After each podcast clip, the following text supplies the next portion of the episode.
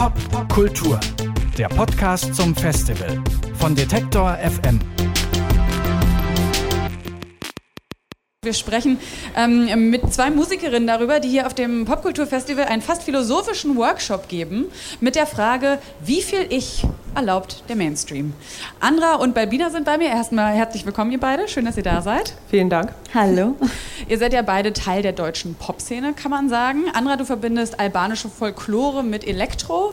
Balbina, du machst deutschsprachigen Pop ähm, mit poetischen Texten mindestens. Ähm, was würdet ihr denn sagen, wenn ihr euch entscheiden müsstet? Steckt mehr von euch, von euren Ichs in euren Texten oder in eurer Musik? Ähm, ich würde sagen, bei mir steckt definitiv mein Teil äh, ist die Musik. Denn die Texte sind alte Texte, die sozusagen ähm, aus alten Folklore-Liedern stammen. Ähm, und ich habe mich da der Texte bedient.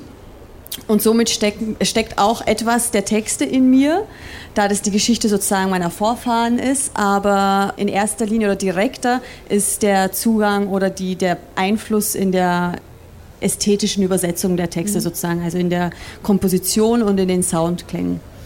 Und bei dir, Balbina, also wenn man sich äh, deine Alben anhört, dann würde man ja sowieso, also glaube ich, erstmal denken, du würdest jetzt auf jeden Fall sagen in deinen Texten, weil du ja sehr viel Persönliches darin verarbeitest. Ist es auch so? Oder? Ja, ja, das ist, ja? Äh, das ist so alles ich, ich, ich und ich habe das erlebt und jenes. Es ist sehr persönlich, sehr ich-bezogen, ähm, einfach die Perspektive. Also ähm, momentan, aktuell behandle ich eben Themen, ähm, die mir selbst begegnen und die ich analysiere.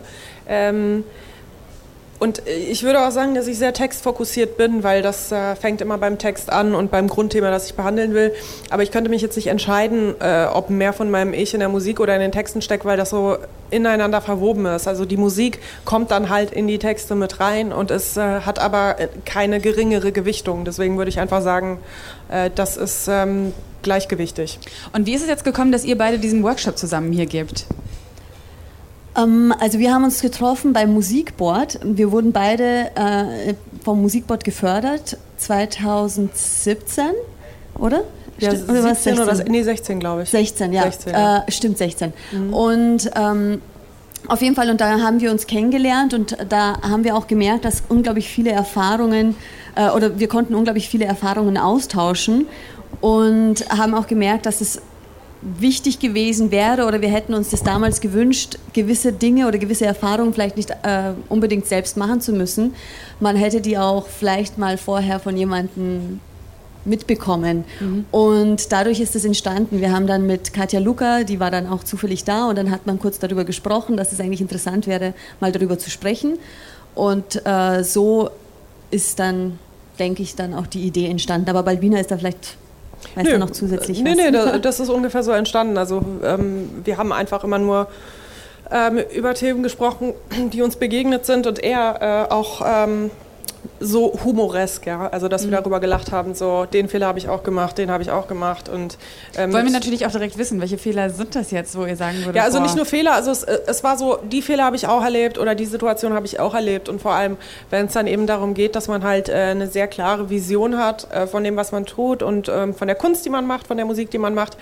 Ähm, äh, dass man halt sehr kämpfen muss mhm. und äh, was für Kämpfe man da austrägt und wie absurd und wie ähm, äh, ja wie, wie absurd die teilweise sind und wenn man sich dann begegnet und merkt Mensch das musste ich auch so machen und das hat bei mir auch so ewig gedauert und äh, ich hatte hier Wände einreißen müssen und da ähm, dann ist das so ein Gemeinschaftsgefühl und zum ersten verbindet einen das und zum zweiten denkt man sich man kann vielleicht Menschen die ein bisschen jünger sind und die ein bisschen starten gerade äh, einfach diese Probleme etwas erleichtern, auch wenn man äh, sie ihnen nicht nehmen kann. Mhm. Sind das denn so Probleme wie so Ich-Findung und auch so, wie viel von meinem Ich gebe ich irgendwie preis, was behalte ich mir vor, wo bin ich vielleicht auch, sage ich mal, Kritik, äh, bereit, Kritik mhm. anzunehmen, zum ja, Beispiel genau. von Labels, die dann genau. sagen, also der Grad einfach nicht? konstruktive Kritik zu erkennen, weil äh, Kritik an sich ist ein wichtiges Thema in der Musik und in der Kunst und kann einen weiterbringen, kann, kann deine Leistungen einfach steigern, kann dann äh, kann dein Werk verbessern. Und es ist aber sehr wichtig, diese konstruktive Kritik zu filtern, denn es gibt sehr wenig gute konstruktive Kritik. Ähm, der, das Gros der Kritik ähm, ist sehr oberflächlich und sehr wertend und sehr schnell. Also Meinungen, ähm, Sätze werden sehr schnell ausgesprochen von Menschen aus dem Geschäft, die vielleicht sehr wenig Zeit haben, auch durch ihren Alltag sich mit deiner Kunstperson auseinanderzusetzen, die auch nicht über einen langen Horizont dich einschätzen, deine mhm. Vision gar nicht sehen. Und wenn es dann halt eben solche saloppen, konkret formulierten ähm, Kritikpunkte gibt, wie zum Beispiel, ich finde ähm, dich nicht authentisch genug, weil ähm, du immer so bekleidet auf der Bühne stehst und zieh dich doch mal normaler an, damit mehr Leute dich super finden. Ähm, das sind dann halt eben so Sachen, wo man dann halt ins Detail rückt und sagt, das ist gar nicht mal die Art von Kritik, die dich weiterbringt. Denn du präsentierst dich authentisch so, wie du es fühlst. Und wenn mhm. du dir eben äh, einen Blumentopf äh, auf den Kopf setzt, da haben wir äh, drüber gesprochen im Workshop, und äh, von mir aus ähm, einen Müllsack anziehst und das so fühlst, dann ist das völlig okay so. Was würdet ihr denn sagen? So, was ist denn so äh, die große Erkenntnis für euch gewesen? Also was, was ist so der, der Nummer eins Tipp vielleicht in den jungen Künstlern, die ja auch mir gerade ähm, vielleicht auch noch nicht so richtig filtern können, weil sie sich vielleicht auch als Künstler noch nicht so ganz gefunden haben. So, wo, worauf achtet man? Was lässt man an sich ran und wo sagt man dann erstmal so, boah, hier halt stopp? Ich wüsste jetzt gar keinen Nummer 1 Tipp. Vielleicht weiß, fällt dir einer so spontan ein. Aber, also ich, ja? ich habe wirklich so eine Faustregel. Wenn du Musik machst und eine bestimmte Sache total fühlst, dann ist sie richtig. Mhm. Und dann ist es halt auch egal, ob sie keiner gut findet. Also sogar wenn es keinen einzigen Zuhörer gibt. Denn du machst es um dich zu, also um dich auszudrücken, ja. Ähm, und deswegen, das erste Gefühl ist immer richtig. Die Umsetzung danach, ja, wenn es dann um die Details geht, ähm, um, um Instrumentalisierung oder um die Umsetzung, da kann man sich immer Hilfe dazu holen. Aber das Fundamentale muss von einem selbst kommen.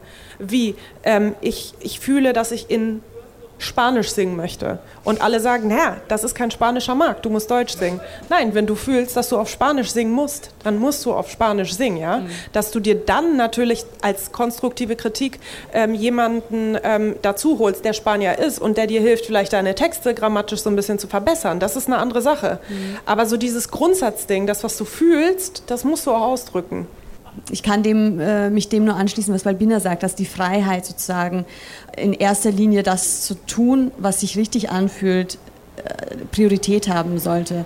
Und äh, es, es, es, sich auch die Freiheit zu geben, das Falsche zu tun. Und sich auch die Freiheit zu geben, die falschen Wörter zu schreiben, die falschen Texte zu schreiben, das falsche Video zu machen. Ähm, weil in der im Endeffekt gibt es eben das Falsche dann nicht. Es war halt dann vielleicht nicht das Passendste, aber es war definitiv notwendig, dass man es gemacht hat, diesen Schritt. Und diese Freiheit, sich zu nehmen, ist essentiell, würde ich sagen.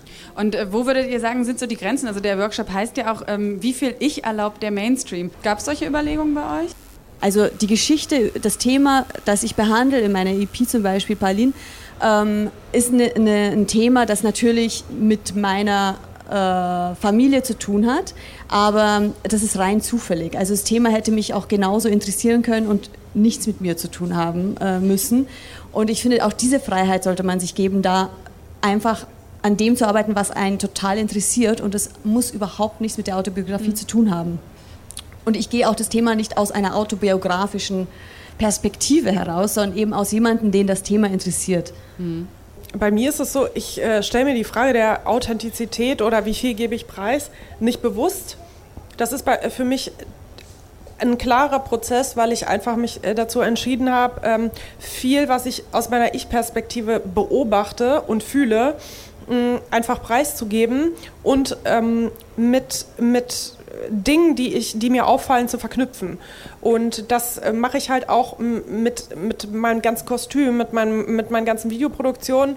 Ich kitzel halt quasi alles das, was ich bin, künstlerisch auf eine gewisse Spitze, die ich ästhetisch schön finde. Also das ist halt der Superlativ ähm, quasi dessen, was in meinem Gehirn abgeht. Also alles, was man in Bild und Ton und so sieht. Und für mich ist es halt die Selbstverständlichkeit, das so preiszugeben. Ich habe hab mir diese Frage nie gestellt. Also das ist einfach, ja, das ist der Superlativ meines Ichs quasi. Das heißt also auch, du liest keine Kommentare unbedingt zu ich würde Ich würde lügen, wenn ich sagen würde, ich habe das noch nie getan. Und vor allem, wenn man zum Beispiel Lob im Feuilleton kriegt von mhm. irgendwie äh, Andreas Beholte von Spiegel Online, da ist man natürlich schon froh und fühlt sich gebauchpinselt.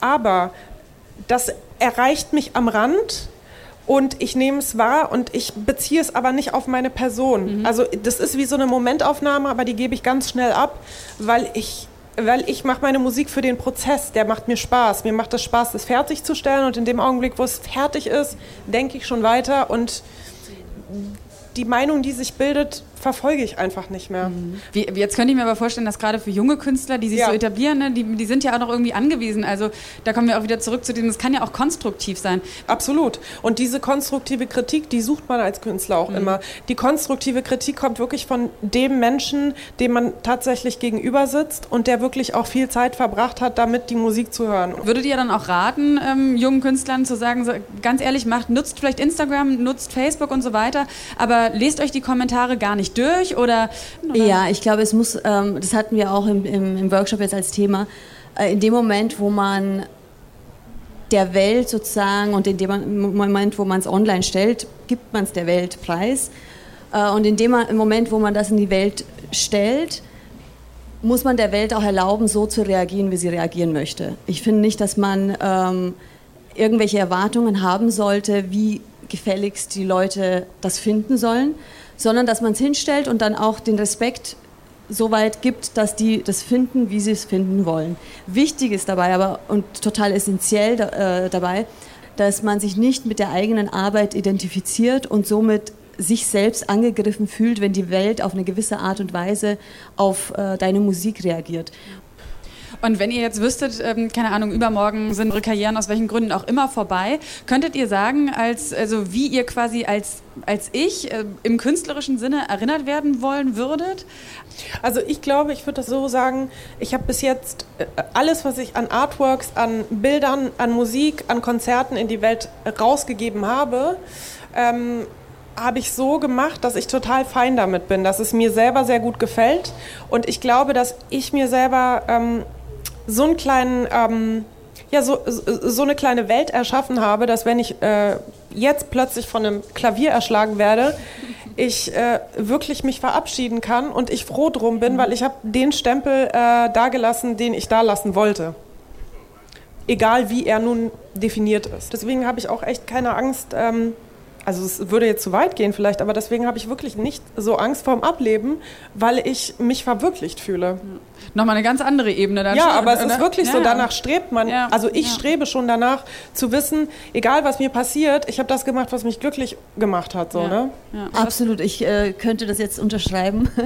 ähm, das, was ich mache, ist genau das, was ich machen möchte und von daher spielt es dann auch keine Rolle mehr. Also mich, äh, es spielt keine Rolle mehr, wie ich erinnert werde, weil ich für mich selbst sozusagen bin erfüllt und dann, wie, äh, wie Balbina auch sagt, und dann kann man auch jederzeit gehen.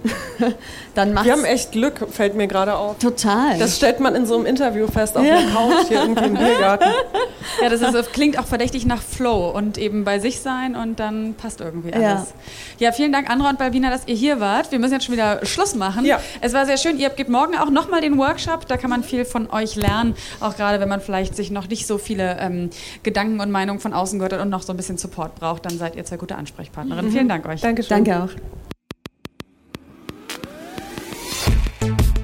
Pop Kultur, der Podcast zum Festival von Detektor FM.